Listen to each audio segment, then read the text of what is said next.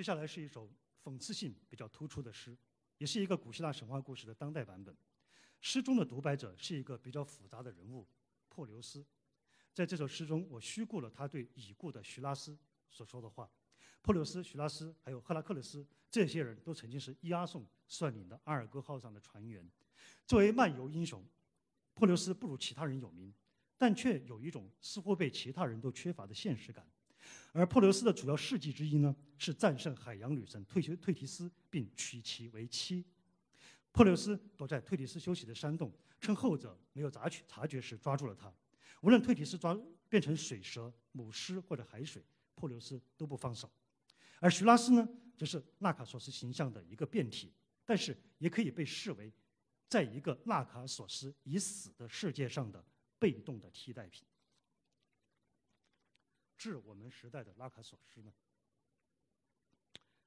兄弟，兄弟，一种突出的愚蠢愚蠢弥漫在我们这一艘正在散架的阿尔戈号上。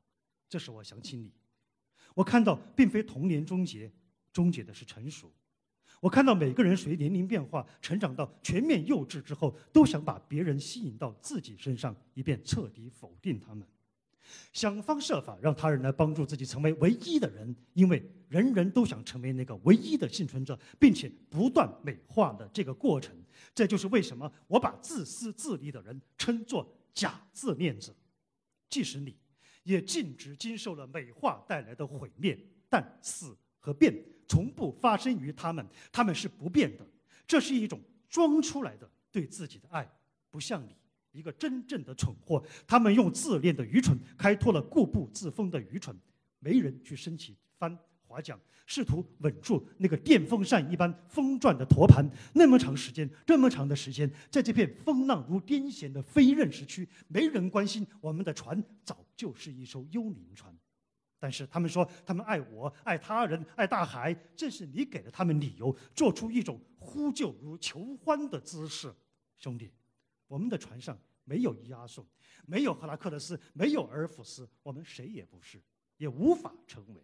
我们谁也不能在一无所事中完成这不同的航程。但是我们沿袭了我们认为自己所事之人身上最坏的一切，所以你才是我们的隐形船长，而我这从不出现在核心团体中的区区一员的个人哗变，又能改变什么？你，徐拉斯。我们无法成为的早逝者，你并不是那个主动淹死的拉卡索斯，那个神经病备受争议。如今，所以如今我们需要的是一个被动者，所以我们相信你是被灵符所毁。正是这种被动的主动性，使你成为一个超拉卡索斯。灵符不就是我们吗？不就是利欲熏心、各怀鬼胎的我们的自我美化吗？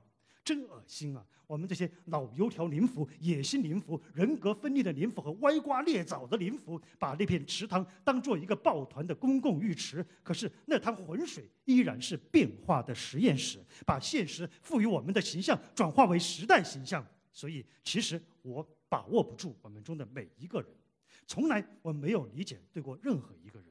我发现这是一种对我们的本质性的共同溶解，连波吕菲莫斯也和我们一块儿宣布自己谁也不是。我想过，忘记那片池塘。离开这艘船，离开这犹如池塘在放大成为的汪洋大海，独自去走自己的路。我一个以看破表象为人事的唯物主义者，可以排空池塘，甚至把海水抽干，露出的却不是真相，而是水泥地般的辩证法伎俩。是的，辩证法伎俩就是我们自我重复的镜子，所以我只好听他们这些既不能爱人。又有自毁冲动的假自恋者浸泡在那片毁灭性的死水中，呵呵笑着对我说：“我们爱你，哦，你一事无成的珀留斯。”最后，我们来谈谈那个每天都在宣布爱人如爱己的赫拉克勒斯。我们知道，他从没改变过现实。我们知道，如今这位革命家伤害的早已经多过他建设的。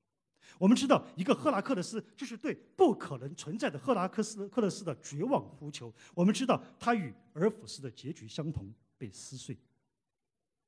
我依然这么称呼你，兄弟。我们中最多愁善感又一脑子浆糊的你，被我们用绘声绘色的灵符花招拽进陷阱，从此成为我们用来自我美化的理由的你。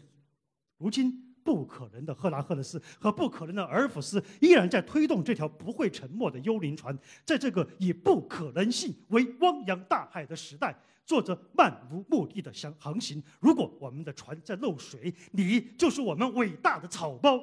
我什么也做不了，任由幻象在我眼前善变不息，一边呆滞，一边听那些伪君子对我说：“我们爱你，爱你，爱你。”一事无成的破流斯。下面这首主诗。